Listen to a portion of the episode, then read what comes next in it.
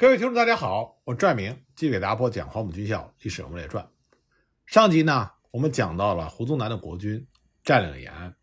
但是他们并没有给陕北解放军的主力造成任何严重的损失。既然是这样，在攻克延安之后，理所当然的国军就应该立刻乘胜追击，迅速的捕捉解放军撤出延安的主力，加以拒歼。至少呢，应该逐步的把解放军。压迫到原来计划中所设定的陕北和晋西北的黄河河岸附近，但是无论怎么做，动作一定要快，因为陕北解放军他之所以放弃延安，就是为了换取主力部队行动自由。那么作为他对手的国军来说，绝对不应该让解放军的这个目的达成。在刚刚拿下延安的时候，国军最正确的做法，就是要对已经四处漂流不定的陕北解放军穷追不舍。一有机会就要将之彻底歼灭，但是追击的计划必须审慎，因为这个时候胡宗南这些国军的高层也清楚，陕北解放军的主力并没有任何的减弱，而且就像我们之前所提到的国军参谋长盛文的观点，那就是国军如果不能够在短期之内成功的歼灭陕北解放军的主力，那么必然会在陕北这块荒旱之地陷入旷日费时的窘境。要知道，国军部队。对于解放军的装备优势是在于重装备，可是，在深入陕北之后呢，这些重装备的行动力严重受限，而补给情况呢也是捉襟见肘，再加上解放军撤退之前有计划的破坏和陕北民众的不合作的态度，这就让原本就以贫瘠著称的陕北环境更加的困难。国军没有办法就地进行整补，只能依赖后方的补给。那么补给呢？又沿着原来状况并不好的公路缓慢的北进，即使动用空投，但是能量也极为有限。因此，国军的主力部队集中在延安附近，拖延了数天，直到1947年3月24日，补给状况稍有改善之后，才开始有所行动。董钊整编第一军麾下的整编第一师在当天开始向安塞方向进行扫荡，企图捕捉解放军一部，加以打击。结果没想到，解放军早已远撤，最后董钊的部队只能以扑空收场。那么，面对过于延伸的补给线和广阔又陌生的战场，那么胡宗南的部队这个时候最需要的是其他方面友军的协助，尤其是位于陇东的青马和位于三边盐池的宁马这两支有力的地方劲旅。这两支部队呢，如果能从外线协助胡宗南的国军扫荡陕北，这不但可以减轻胡宗南部的负担。还可以让久战疲惫的胡宗南部队得以适当的休整，同时有时间加强陕北地区的战地政务工作。毕竟他们所占领的陕甘宁边区，这是共产党经营了十多年的老区，必须有足够的时间才能慢慢的消化。事实上，胡宗南在发起延安作战之前，就已经要求青马、宁马向陇东的河水、庆阳一带挺进。可是这两支力量强大的地方军。几乎对这个命令视若无睹，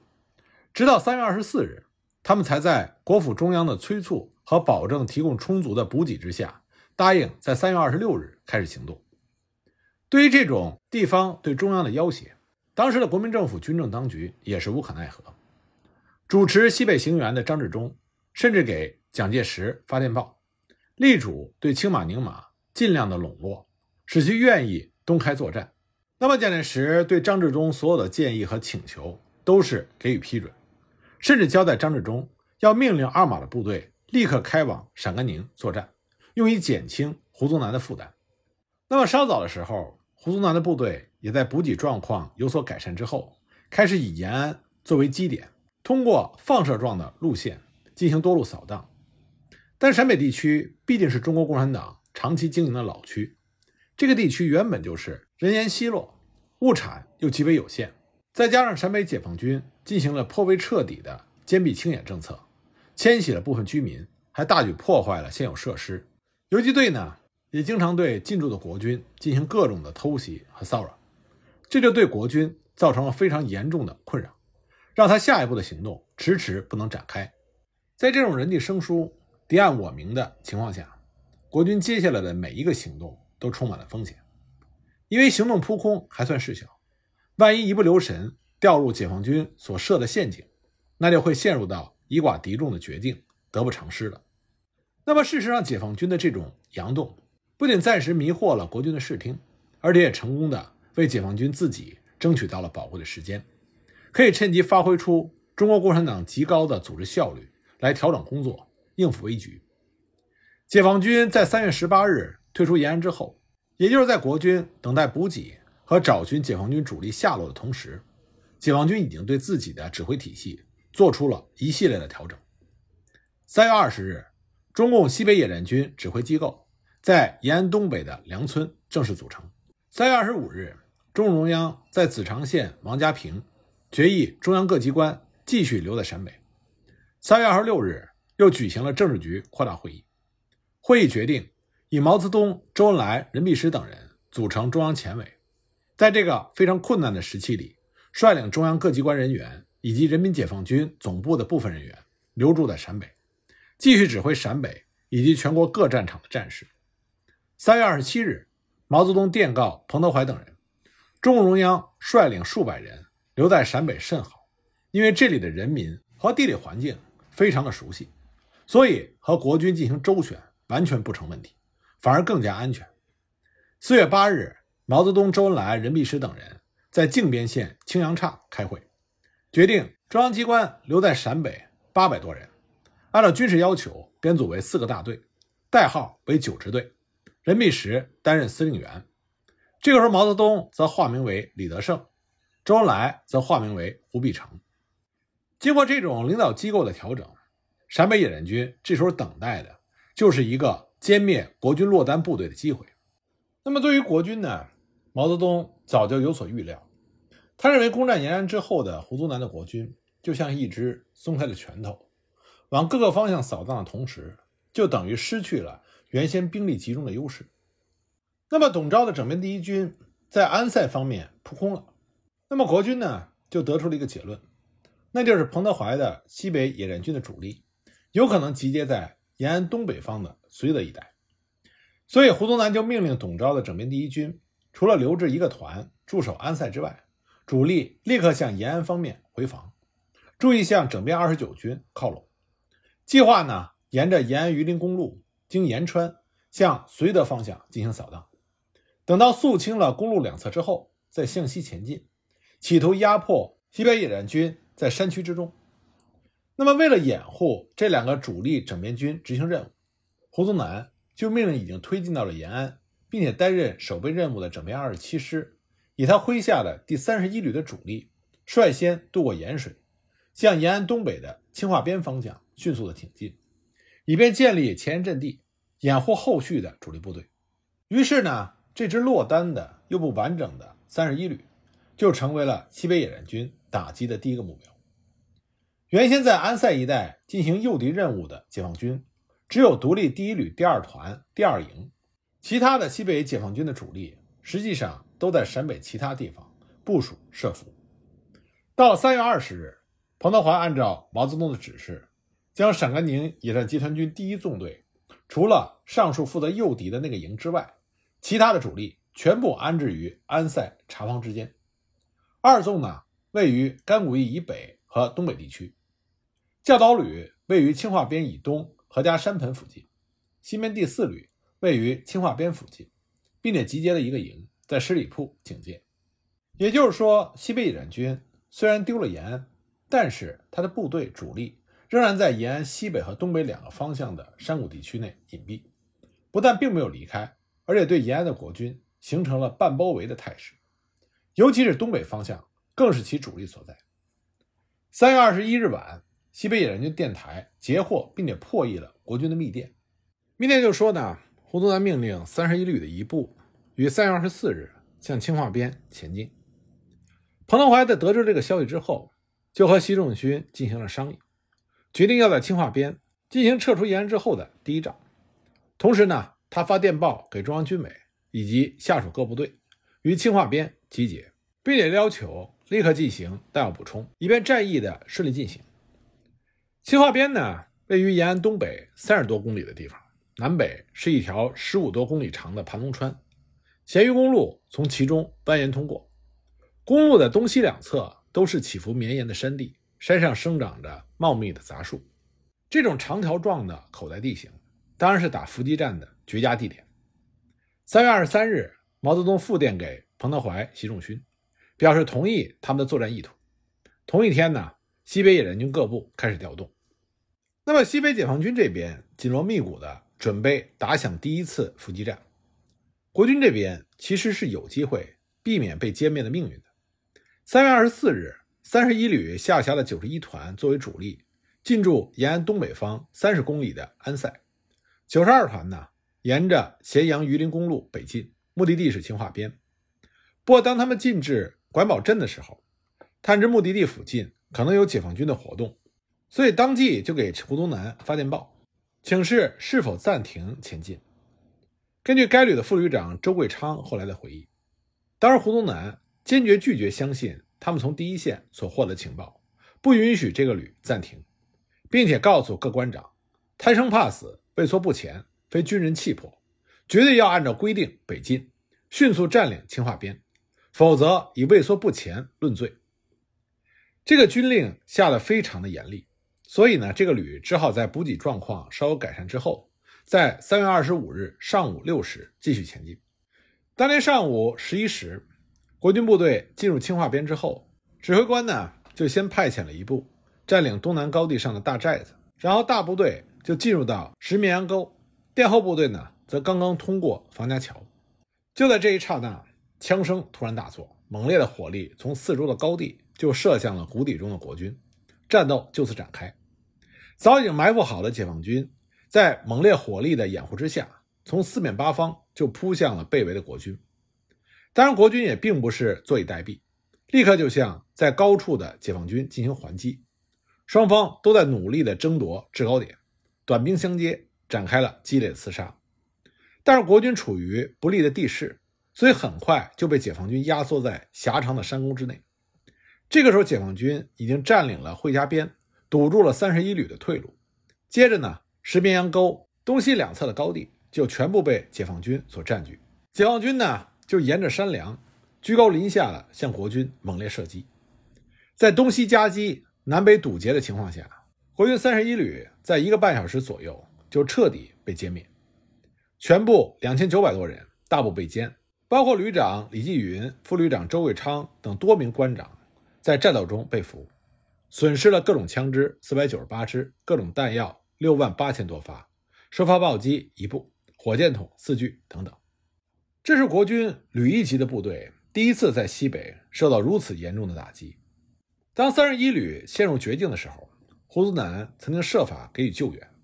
当时董钊的整编第一军刚刚由安塞返回延安，那么刘戡的整编二十九军的主力仍然在延安的东郊，距离清化边大约是五十公里。所以说，这两支主力部队都是远水难救近火，所以胡宗南只好命令幺三五旅轻装驰援。等到幺三五旅在三月二十六日到达清化边的时候，这场战斗早已经结束。幺三五旅只有在沿途收容了零星突围的两百多名国军官兵。这场战斗呢，国军的损失虽然仅不到三千人，但是对于士气的影响非常大，所以被胡宗南的第一战区认为是陕北追剿的严重挫败。而且解放军是一举设伏成功，而国军这边呢，却是大部队连日苦苦搜索。没有任何的成效，这就再度显示出双方在情报作业能力上的巨大落差。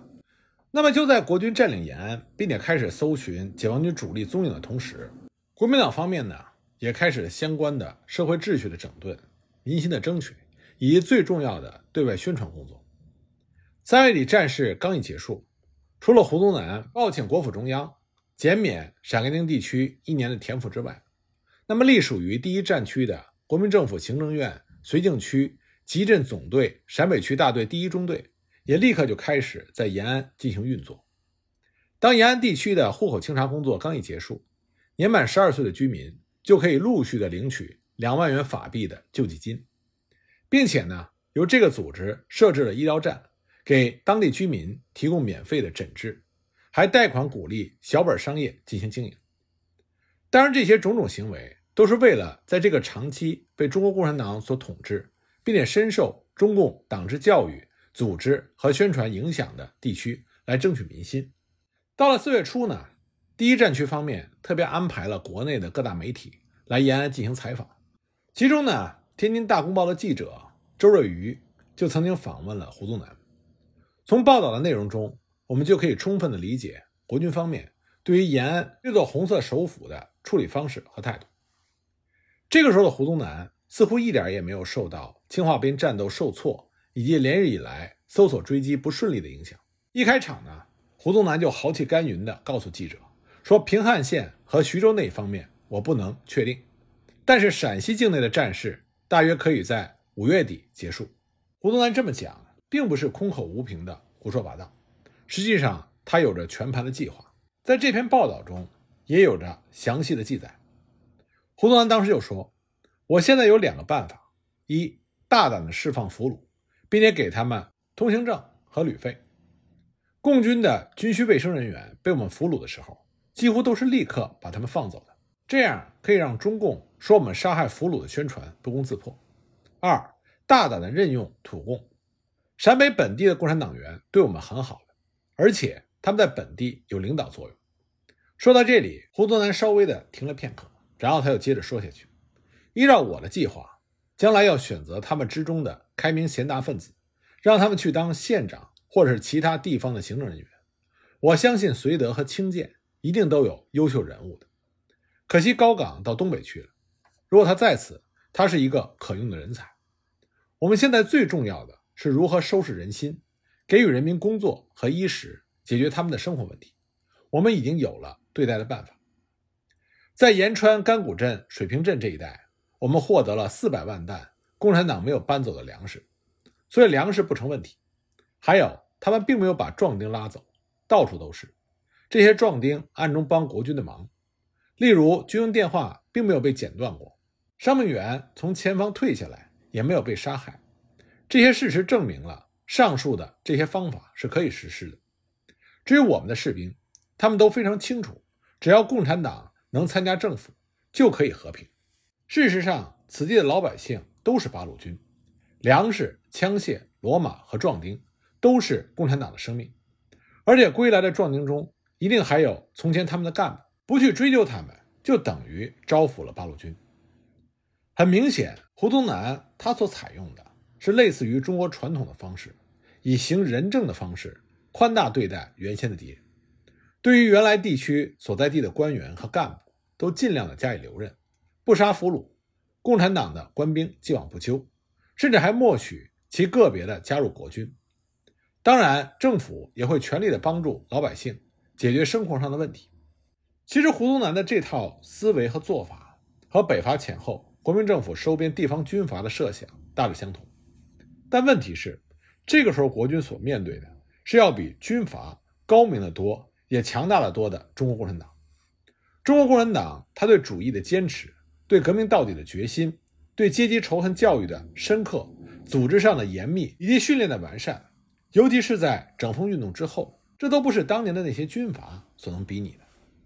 胡宗南的这种传统的仁政思维，他实际上低估了中国共产党在苏俄的支持之下所进行的政治训练的能量。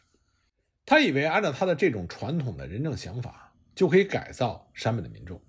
但实际上，他的这种做法就让更多的中国共产党的情报人员渗透进了国军的部队。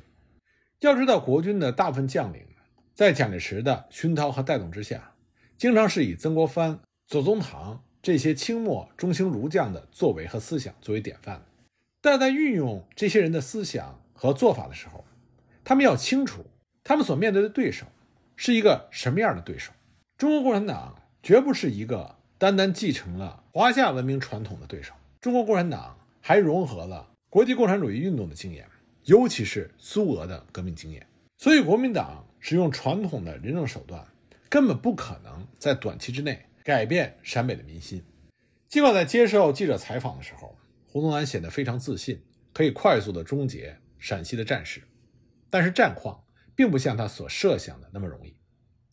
自从延安战役结束之后。陕北的战局就呈现出一边是继续漫无目的的搜索，另外一边呢却是屡屡的抓住机会进行伏击。之所以会出现这样的情况，一方面这和中国共产党方面掌握了情报优势有关，另外一个重要因素呢是和陕北特殊的地形和人文环境有很大的关系。而国军方面的主因呢，就是国军急于速决，部署无方。三月二十七日，国军继续在延安附近搜索解放军，整编七十六师幺四四旅就进向盐场，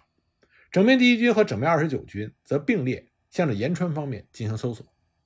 二十八日，幺四四旅就进占了盐场，整编第一军和整编二十九军进占了甘谷驿。二十九日、三十日，以上两个整编军继续向着延川方向前进，一路上呢，只遭到了小股共军游击队的骚扰。三十日进占延川，随后幺四四旅则由延长北来会师。四月一日，两个整编军继续北进，占领了清涧，沿途并没有遇到解放军的抵抗。但这个时候，这两支整编军一共是十个旅的部队，经过多日长途行军，不断的餐风露宿，所以官兵们都是身心俱疲。虽然这个时候国军整体上并不缺粮食。但是野战部队所携带的粮草也是竟然短缺，而原本贫瘠的陕北高原，加上中共方面的坚壁清野以及对民众的组织训练，很难就地进行征集和收购，更不要说收集情报来掌握解放军的动向。那么这些原因就让国军的锁敌行动在给养困难的情况下，是否还要继续？这就让董钊和刘戡这两位军长非常的彷徨。同时呢，西北野战军也在寻找歼敌的良机，但是国军这种密集队形的行军，虽然让国军的行动被拖慢，但也让西北解放军暂时找不到重施青化边伏击的机会。本来呢，彭德怀和习仲勋率领解放军的主力隐蔽在盘龙、永平一带待机，如果十个旅的国军继续向北扫荡，则顺水推舟，右起北进，这样解放军也可以先喘一口气。然后进到西面，准备在这一带加以伏击。由此可见，当时解放军也不是铁打的。经过多日的周旋，也开始觉得疲惫，需要休息。不过最后国军走的是北路，这就让彭德怀的设伏计划并没有起到作用。不过毛泽东在当时对于彭德怀、习仲勋二人并没有能够伏击成功，并不在意，认为他们避免和国军大部队进行决战，这是非常正确的选择。当时毛泽东最为担心的。是国军向瓦窑堡方向的挺进情形，因为瓦窑堡呢，这是解放军在延安以北的重要支点。如果国军能够迅速的拿下，这不但可以巩固延安的北面防御，而且还可以以瓦窑堡作为基点，放手向东扫荡，这就会压迫解放军到黄河沿岸，从而有利于国军想将之歼灭的企图。那么这个时候的情况就是，双方都没有办法掌握及时的敌情，就像两个人。在不见天日的暗室里互相摸索，都是小心翼翼，如履薄冰，生怕一失手就是灭顶之灾。那么要如何打破僵局呢？